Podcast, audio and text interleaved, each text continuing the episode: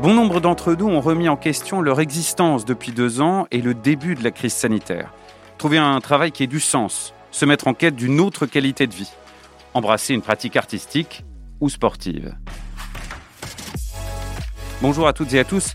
Vous faites peut-être partie de ces gens, et puisqu'ici, dans La Belle Histoire, le podcast de Terre de Jeux 2024, on a l'âme sportive, on s'est interrogé sur la place du sport. Comment peut-il participer à la transformation de la vie mais aussi de la ville.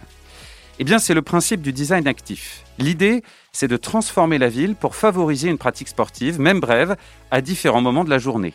Au travail, dans les transports, dans les espaces de loisirs. Pour ça, on utilise par exemple les marches des escaliers ou on construit des équipements de musculation dans les parcs municipaux. L'objectif est à la fois de lutter contre la sédentarité et de renforcer l'attractivité des villes. Il y a un an, Paris 2024 et l'Agence nationale de la cohésion des territoires, l'ANCT, ont signé une convention de coopération. L'ambition Développer le design actif dans plus de 200 villes de taille moyenne en France. Trois invités pour parler de tout cela.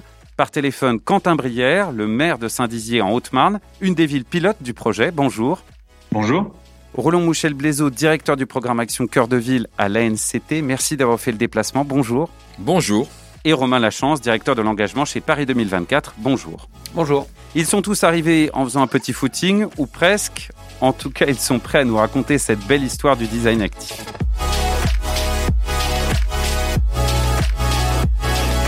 « 222 villes de taille moyenne vont vivre des projets d'aménagement de design actif, c'est du moins le vœu de Terre de Jeux 2024 et de l'Agence nationale de cohésion des territoires.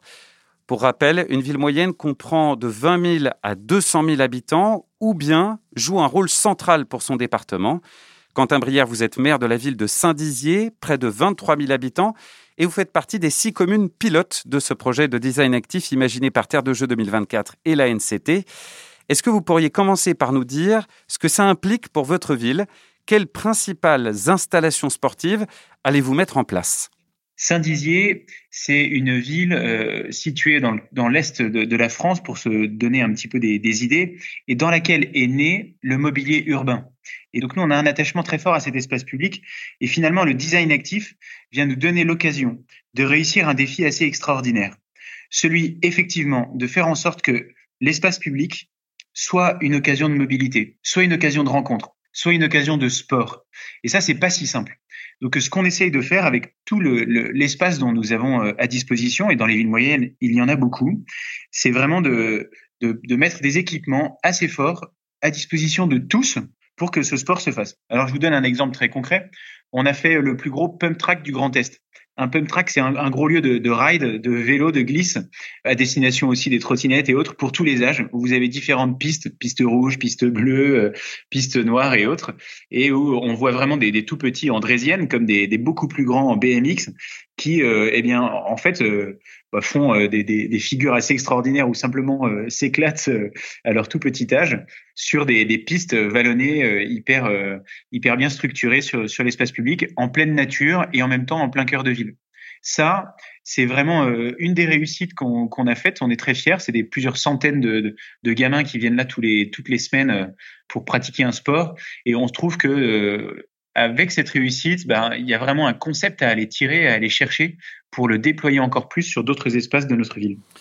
Et pour ce qui est du coup des projets qui sont à venir, est-ce que vous avez simplement un horizon? Euh, J'ai cru comprendre que autour de l'esplanade de la gare, il pourrait y avoir des choses autour du marché couvert.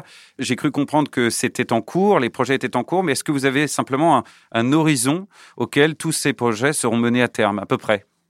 Bah, ce qu'il y a de, génial, c'est qu'on est en, en, pleine expérimentation. Quand on parle de design actif, déjà les gens vous regardent avec des yeux gros comme ça parce que au fond de quoi on parle.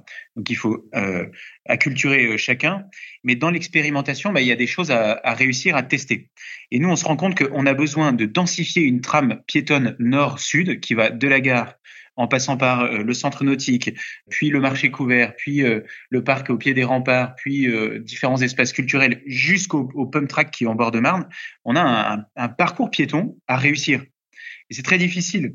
Alors, on aura un point d'orgue, un premier grand moment cet été, Et c'est possible parce que le design actif, c'est par essence frugal, c'est facile, c'est léger. C'est on détourne du mobilier existant ou de l'espace public existant pour euh, pour en faire une occasion de mobilité. Donc cet été, il y a le marché couvert qui va ouvrir.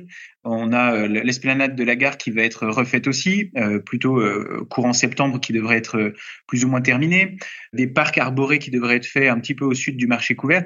À chaque fois, il faudra qu'on prévoie du design actif pour inciter à des liaisons mobiles, des liaisons euh, en fait piétonnes entre ces différents lieux dans notre ville.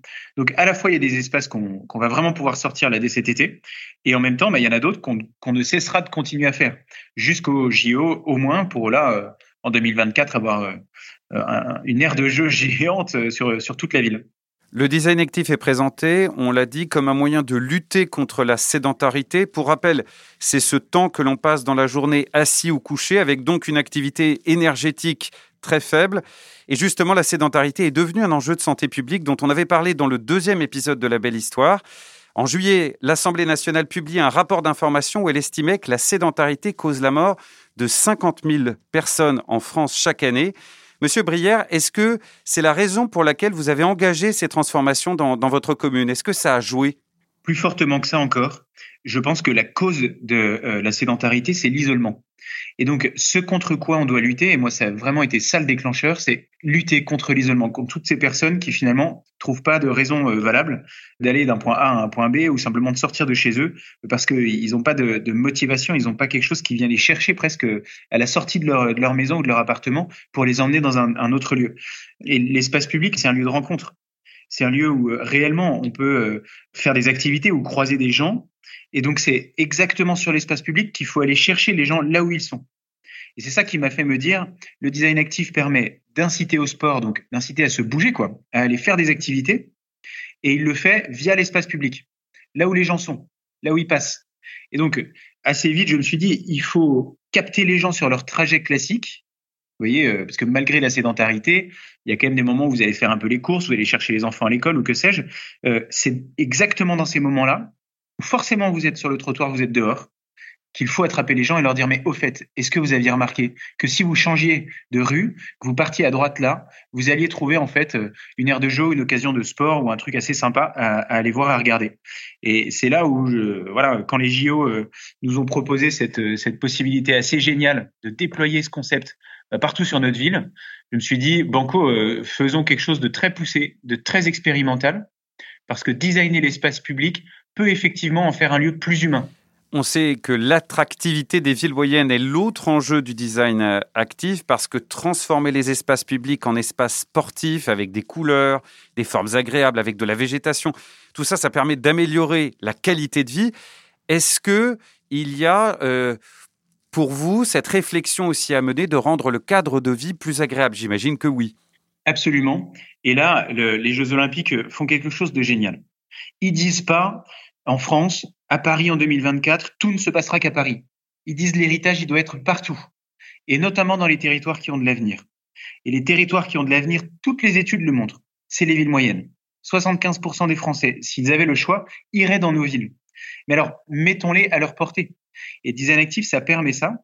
Bah, évidemment que ça égaye la ville.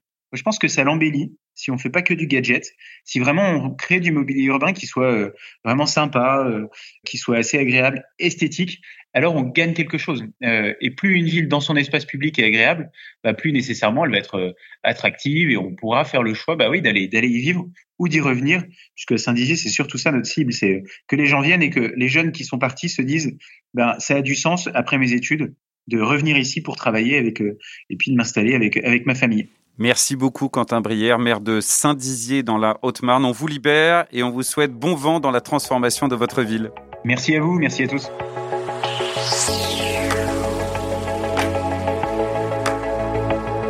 Roland Mouchel-Blaiseau, je rappelle que vous êtes le directeur d'Action Cœur de Ville, un plan national où il s'agit à la fois d'améliorer les conditions de vie des habitants des villes moyennes et de conforter le rôle moteur de ces villes dans le développement du territoire.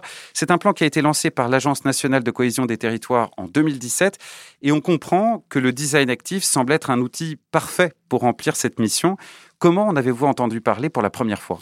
C'est lorsque nous nous sommes rapprochés euh, de l'équipe du, du, COJO, puisque nous souhaitions, beaucoup de maires de villes moyennes souhaitaient avoir... Euh, euh, travailler avec le COJO, puisque vous savez qu'il y a l'ambition que ces jeux soient des jeux de toute la France. Donc beaucoup de maires, par exemple, sollicitent le passage de la flamme. Par ailleurs, beaucoup de villes moyennes souhaitent accueillir des équipes, des camps d'entraînement, des visiteurs, enfin bref, participer à ce grand élan qui va être Paris 2024.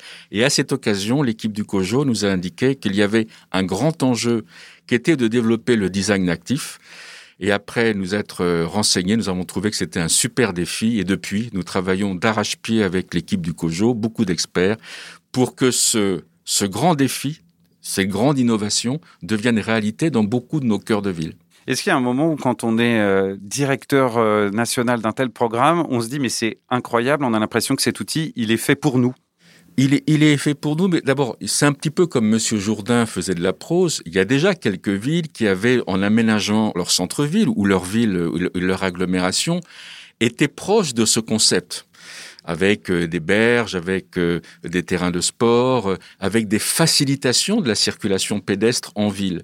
Mais l'objectif que nous avons avec ce, ce grand plan que nous souhaitons déployer avec, avec le COJO Paris 2024, c'est d'en faire vraiment, je dirais, une généralisation et surtout d'accompagner les villes, de leur apporter des financements, de l'ingénierie, de l'expertise, pour qu'au moment où elles sont en train de, de requalifier leur espace public. Elles sont en train de concevoir leur nouvel aménagement urbain.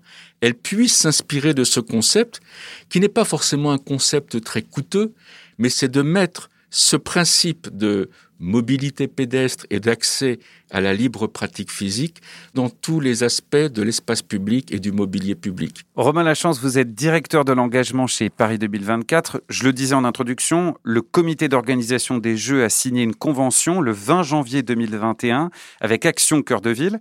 Le label Terre de Jeux 2024 joue ici un rôle central puisque 100 collectivités Terre de Jeux vont bénéficier de projets financés.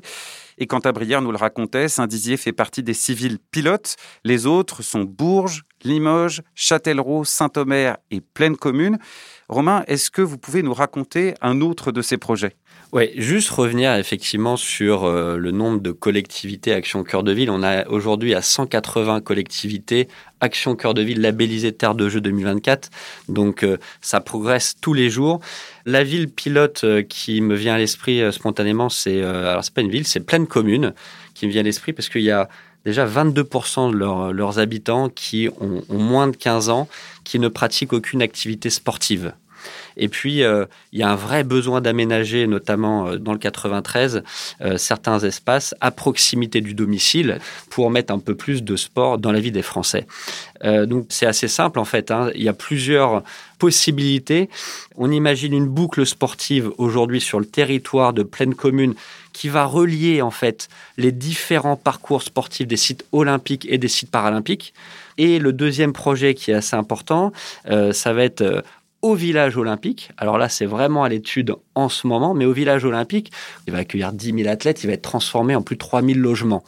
Qu'est-ce qu'on va laisser derrière en héritage matériel? Et donc le design actif va permettre effectivement de continuer à faire bouger les Français là où les Teddy Riner et les autres athlètes sont venus quelques, quelques semaines avant et ont rompu bénéficier aussi du design actif qu'on va mettre au cœur du village. Romain, on l'a dit durant les deux premiers épisodes, il y avait l'idée pour Paris 2024 de répondre à une attente avec le label Terre de Jeux. Beaucoup de villes voulaient participer au jeu, sauf que les places étaient comptées. Alors, si j'ai bien compris, euh, vous vous êtes dit à Paris 2024, ces villes, elles organisent plein d'événements sportifs, on doit pouvoir les aider à développer et à mettre en valeur ces moments. Et le label est donc né en 2019. Mais ma question, c'est s'impliquer jusqu'à l'aménagement urbanistique des villes, c'est presque faire de Paris 2024 un, un outil de transformation politique. Est-ce que c'est le rôle des Jeux olympiques et paralympiques?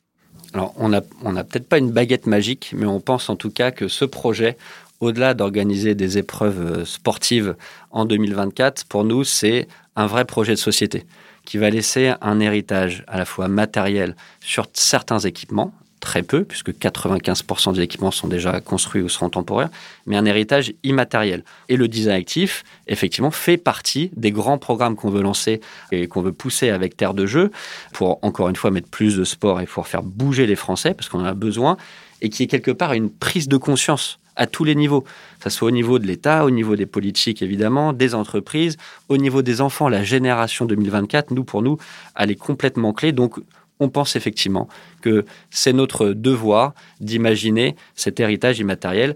Alors, ce qu'il y a de génial dans le design actif, c'est que ça se voit.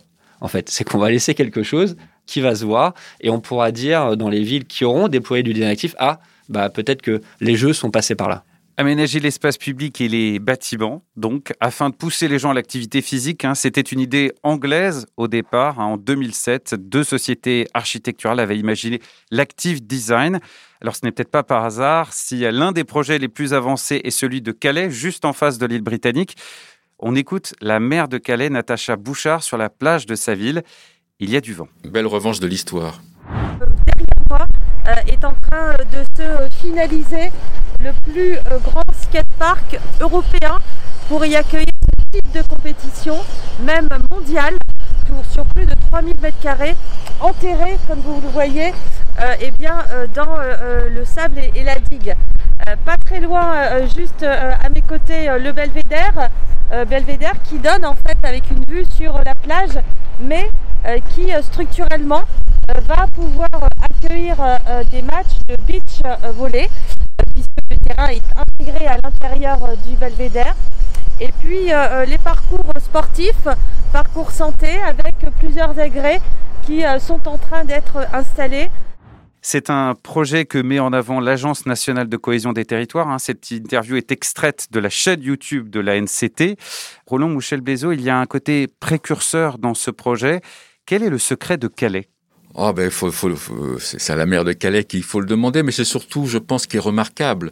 Outre qu'il y avait un véritable enjeu urbain, bien sûr, de requalifier une partie de cette ville qui est connue par ailleurs pour d'autres difficultés, mais c'est son approche globale. C'est-à-dire que quand on, euh, on pense, on repense l'aménagement de son espace public, aussi de, de ses équipements publics et de son mobilier public, c'est qu'il faut tout traiter en même temps c'est la fois de l'aménagement urbain, mais c'est de la circulation, c'est des mobilités, c'est du stationnement, c'est de la culture, puisqu'il y a aussi euh, les fameux dragons et qui, qui, sont, qui forment un spectacle exceptionnel en front de mer. C'est la facilitation de, de l'activité physique euh, et, et, sportive. Enfin bref, si vous voulez, ce qui a été remarquable dans Calais, c'est que euh, la ville de Calais a pensé tout ça en même temps. Et donc, pour ça qu'on met ça en exemple, mais comme dans le guide, on parle aussi euh, des cours de récréation, on parle de parcours de la forme à Biarritz, on parle de, de schéma vélo ou de schéma pédestre dans un certain nombre euh, d'agglomérations. Calais, c'est remarquable parce que ça transforme complètement la ville et ça aussi contribue je pense qu'on n'est pas loin du sujet du design actif. Ça contribue aussi à forger une identité très positive, très moderne, très innovante de la ville. C'est exactement ça. Je pense que c'est un réflexe qu'on veut faire prendre aussi euh, aux villes pour essayer de penser avec eux la ville sportive de demain, notamment bah, grâce aux Jeux Olympiques et Paralympiques. Et encore une fois, on peut mettre le curseur où on veut. C'est beaucoup de bon sens en fait pour nous. Et on prend souvent aussi d'exemples qu'on voit régulièrement aux États-Unis sur le dernier kilomètre pour aller à l'école, pour inciter en fait les parents à ne pas prendre leur voiture, mais accompagner leurs enfants à pied.